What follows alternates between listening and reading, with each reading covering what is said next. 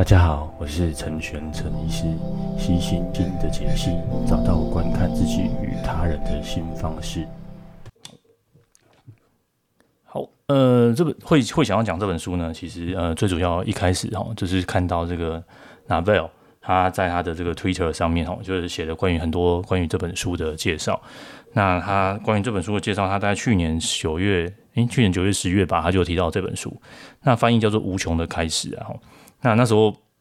呃，觉得这本书不太不太好啃，所以不太很不是不是很想看哦。但是那个 Naval 他后来就开了 Clubhouse，那介绍这本书讲了大概三四集吧，然后我就觉得，诶，好像是是可以是可以读的哦。然后呃呃，没有没有想象中这么难难念。然后看完目前看完第一章的感觉，就是它没有那么难读这样。然后它有很多一些，然后因为 Naval 他在他的 Twitter，然后在他的 Clubhouse，在他的 Podcast，就是。大力推荐这本书，那很可惜的是，这本书其实没有呃没有繁体版，然后它是二零一一年的书，然后比较久。那他说他就是他十年来哈，如果真的要念这本书哈，除了那个呃塔勒布哈的书之外哈，他觉得就是这本书哦是可以值得一读的啦。那所以我就觉得诶，其实是可以推荐这本书，然后。另外，想要录开 Clubhouse，然后录 Podcast 的原因就是，也可以逼迫自己读书了哈。所以，呃，这最主要是 for 就为了我个人，然后想要去把这本书看完。那我需要一个外在的动力跟推力，然后去把这本书读完。那，呃，所以我才做这个这个呃这个这个录音的部分。然后，那希望每周它总共十八章，我希望我可以做得到每周读一章这样子。那我会把呃每一章的部分都稍微做一个讲解啊。那他说到这本书的好处是，他有提到说，诶、欸，这本书，嗯，其实会改变你的对这个世界的想法哦。那呃，我看完第一章，我的确有这样的感受到，感受到你看世界的眼光会变得不一样哦。人家说什么，诶、欸，毁毁三观的书啊，或者是说，诶、可以改造你这个思维的书啊。我真的真的是话，我就是会是这一本啊。那简单来说是这样子的哈，嗯，就是说。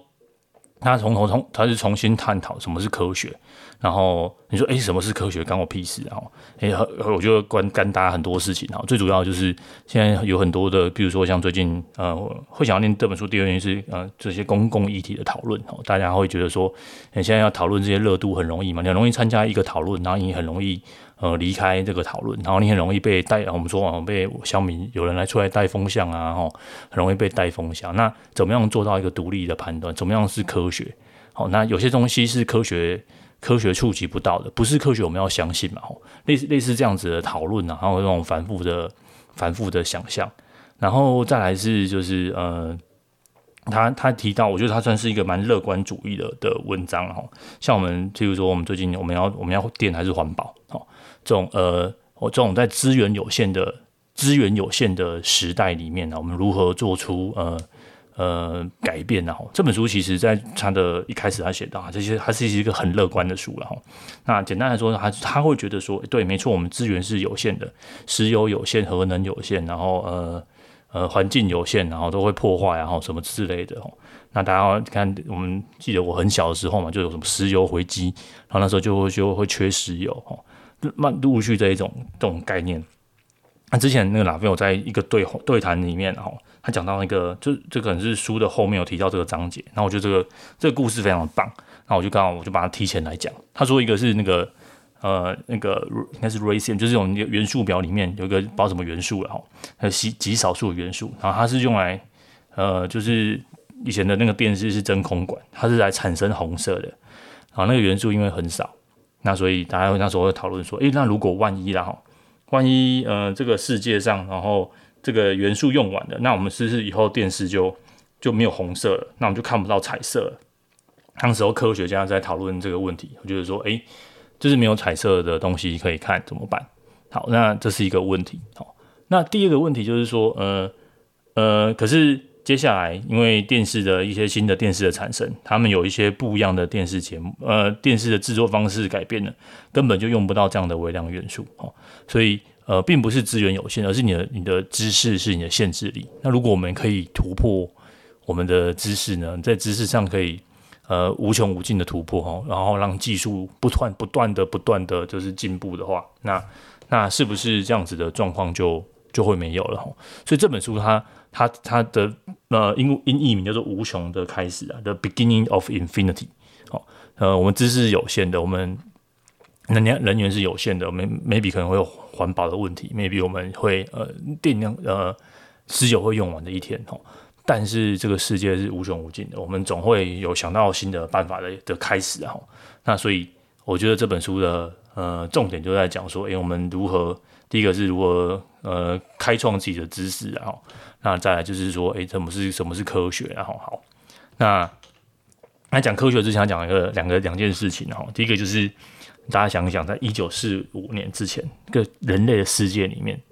就是从来没有核分裂这件事情。好，就是你觉得现在现在就是我们还可以投核试，好，要不要核能发电这件事情，在人类历史上，人类的漫长的历史上，呃，从来没有这件事情，从来不知道。什么是核分裂？我们也不会做。嗯，人类世界从来没有看过，从来没有想过这个这件事情。好，那第二件事情是，嗯，是他是从，因为这个是作者本身 David Deutsch，哎，是呃是个物理学家，所以他就讲了天天文的事情。好，那他天文的事情说什么呢？他说，呃，大家现在看肉眼上呢看到的那些星星，就像远远的，哦，可能离我们几万光年，哦，那它就亮亮的、白白的，就这么小小一个点，哦，那。我们现在所有所有的这些天文学的知识，啊，或是我们对怎么去星星是怎么去揣测啊，或是星星的天文化学啊、天文物理啊这一类的东西，我们从来哦，我们都是用我们的数学模型去推算的，或者是说一些物理的呃原理去推算。因为我不是学这相关，但总之就是这些信息们都离我们非常非常遥远。我们在有生之年哦，此生此刻哈，很多都没有经历过这些事，都没有经验过这些事情。那这些事情怎么会是科学呢？所以这些我们对这些科学想象是怎么来的？哈，在一开始啊，哎，我们有一种叫经验主义的，我们觉得说，哎，我们这个东西我们要经验过、体验过，哦，体验过，对，你看你去买东西，人家说，哎，就是啊，试用啊，体验啊，哦，体验过才知道是真的，哦，这个是最一开始我们对这个世界的想象跟理解，哦，就是这东西是体验过、然后用过的，哦，所以在这样子的经。不是只有经验才是科学嘛？在这样子的思维之下，哈，不是只有经验，应该说不是只有经验才会形成理论。好，那它理论的一开始是这样子来的。那这个第一个不不适用，我刚刚讲了两个例子都完全没有办法适用嘛。好，第一个就是我们对天文物理的想象，对这星星的观察、星星的科学啊，哈，在过去过去从来都不不是正确的，然后从来都没有这样子的呃体验过了哈。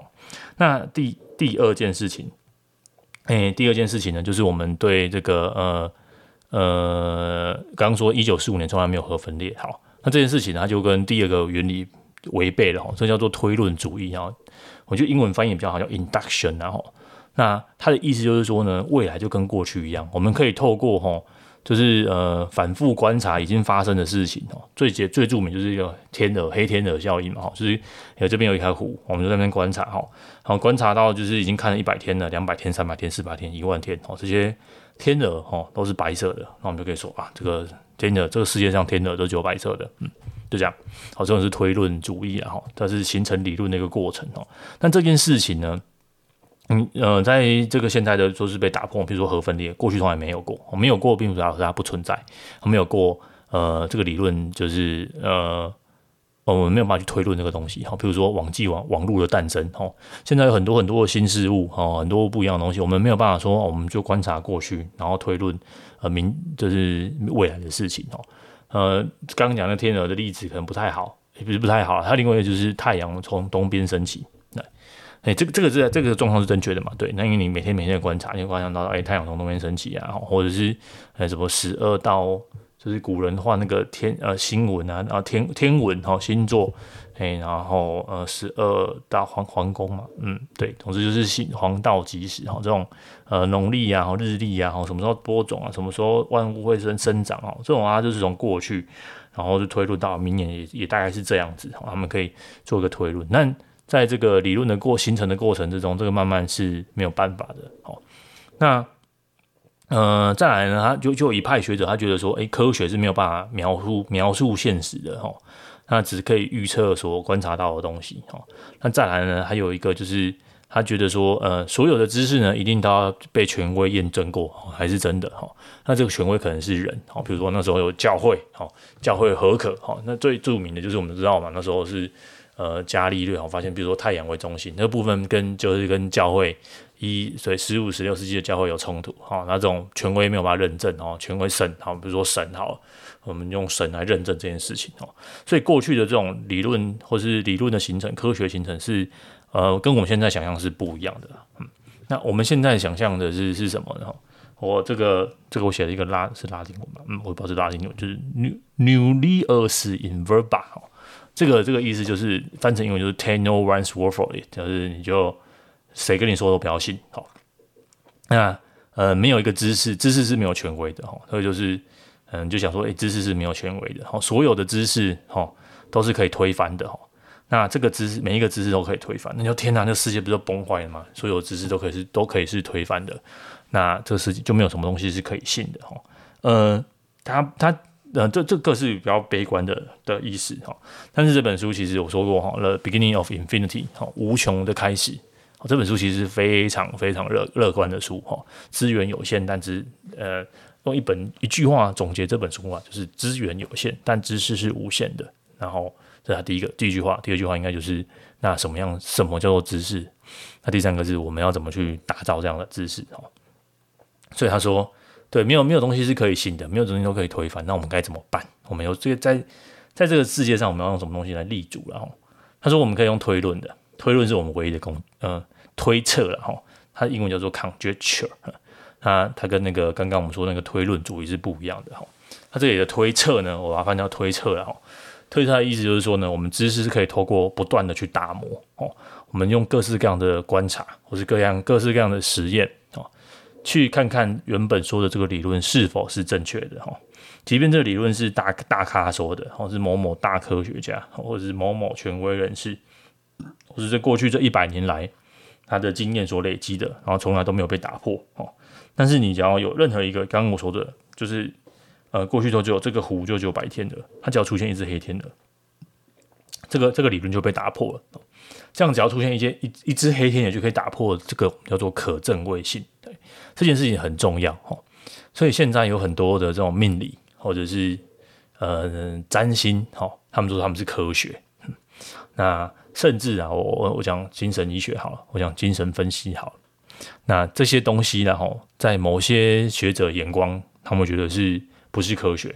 那不是科学的原因呢？你说，诶，你知道为什么它不是科学吗？哦，大家其实答不太出来哈。你看现在很多的网红，或是很多呃网络的节目，或者是政治人物，都喜欢说 "It's a science"，哦，哎呀，没有呃，好，"It's a science"，哦，这是科学哦。那你再问他说什么是科学，他其实说不太出来哦。科学呢，就是我们的定，就是我在我们的想心目中就叫做可证伪性，可以证明这件事情不存在哦。你只要找到一个反例，然后这整个理论就会被彻底的击溃、击溃、击溃了哈。那比如说像精神分析不能做的事情，就是呃，我们说有自我、本我、超我，嗯，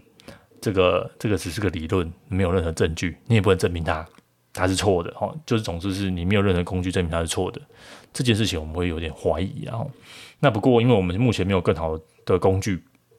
那我们就目前就会拿来当这个测验哈，这就是另外一回事了哈。所以你说呃，精神药理学可以可以可以可以检测哈，所以某些在这个精神就是心理治疗的心理标志治疗、心理智商的领域哈，它只是一个理论而已，它也很难有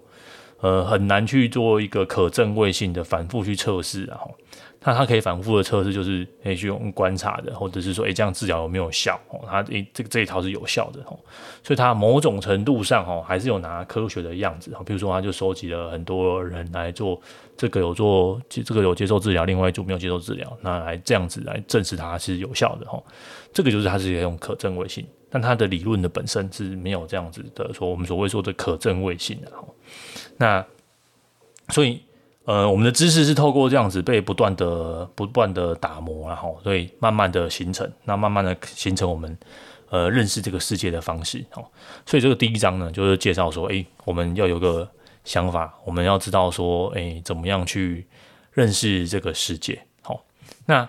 再来的就是呃，科学是可以不断的去推测。哦，那另外一个呢，就是科学是什么？科学它就是这个做一个很狭隘哦的一个预测。哦。你的呃，譬如说，我说，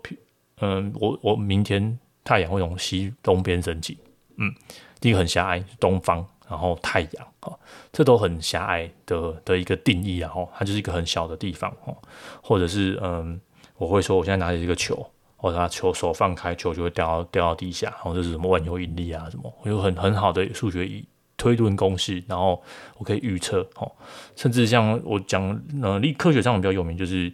那像是那个爱因斯坦的这些狭义相对论，哈，他就说，诶，太阳科学家就有去透过观察什么太阳黑子啊，然后太阳的一些变化，我观察到，诶，对，他说的是真的，哈，他科学都是做这种很狭隘的这个预测，哈，就是你要很准确，说的很广泛，哈，像我们不好意思，哈，做一些像算命啊、占卜啊这一类的，他他所做的，哈，他都是这种很宽、很宽广的这个预测，哈。反正，嗯，不管说到哪边，大家百分之随便你说了哈，反正总之百分之八十，他他都会猜对哈，这样就呃不是一个好的解释啊，那你说科学是什么？科学其实某种程度就是一种解释哦，解释这个世界的方式。你说我可不可以用神神学解释世界？可以，可以，of course，当然可以。那你说我用什么心理学啊？哦，我用各式各样的学问哦来解释这个世界，当然是都是可以的哈。但是你说这个东西是科学，它它就有一这样子这样子的定义哦。那第三个定义就是它不太会改变哦，它不会说我今天说从太阳从东边升起，它明天太阳从西边升起，然后太阳从南方升起哦，然后你就说你就解释说它为什么从南方升起哦，这样就是硬凹了，这样就硬凹，这样就不是科学，这样你就不不是你去理解世界的哈。那他说的这些东西，还有一个我觉得是呃相相对重要的哈，就是你是怎么去嗯。你有办法去做一个推测啊？这个东西会受到受到同台的挑战，你要有这样的环境才会孕育出所谓的科学哈。就是你做一个预测或者你做一个规划，那你会被被挑战哈。被我刚刚说到嘛，不不管是什么人哈，没有什么是对的，大家都可以挑战你哈。只要只要你提出更好的做法，大家都可以挑战你哈。这种就是。呃，这种这种需要一个很自由的环境，然，所以自由还是孕育这个科学，然后孕育这个世界推推进的力量，然后，那他呃，在这个拿贝尔的聊天之中，哈，我把这样的结论哦，再去推论到可能其他的这个呃其他的地方，然后，譬如说还在政治上面，哈，呃，那呃政治要进步，哦，就是可能要被要被挑战，哦，那呃。这本书哈，这第一章在这边左右，它大概就一个一个告一个段落了。那他他有想要知道，就是诶，我们不要阻止错误哦，我们要做不是不是预防错误，而是我们知道错了，然后我们愿意承认，然后并且我们愿意修正哦。我们以这样子的精神哈，无论在你的生活上哈，无论在你的课业上哈，无论 anyway 各方各面工作上，甚至日子上。变成一个，你说我们要为什么说这个是改变你的想法哦，改变你的思维的书了哈。无论无无论你想改变人生哈，无论就变成一个愿意在各方面都修正你的错误的人哈。呃，无论是在这个大自然啊，大自然里面，或在你的市场投资里面，或者是在求学里面的哈。那呃，成功就是你要有这种不要只有呃限制你的思维，然后就是觉得资源是有限的哈。永远永远哦，人类的知识哈，人类的科学的进展都是在有限的资源下哦，知识是无限的哈，知识是可以用无无穷无尽的这个进化跟改变的哈。那这就是我今天想要跟大家说的第一第第一个章节啊。那不要讲太长哈，讲太长也太笼了哈。那那大家就是每周每周哦，他会听一下听一下哈。那这个部分我会我都会做一个 show note，然后把一些相关的资料也都附上去。那有兴趣的朋友哈就可以。一边听一听哦，那这个不会跟我们每周主要更新的这个 podcast 的的节目，呃，有有这点算是小单元然后，就是我们还是会每周都有固定的一个跟这个精神医学相关的啊，这个是我的一个小尝试啊，读书会哦，那如果大家大家听了有趣啊，就听哈，然后或者是有小小小回馈，然后也可以给我们一些小小小的回馈，然后觉得无聊的没关系，就跳过去就好了，好，就是这就是在会维持十八周啊，十八周，我也希望把这本书读完哈。那呃，也是透过读了一些不一样的书哈，然后大家慢慢改变大家想法，就听一听啊，当听故事啊，哦，就是把它讲的，希希望我可以把它讲的很很生动有趣哈，就当听故事，好，那就到这样吧，那今天就到这边，拜拜。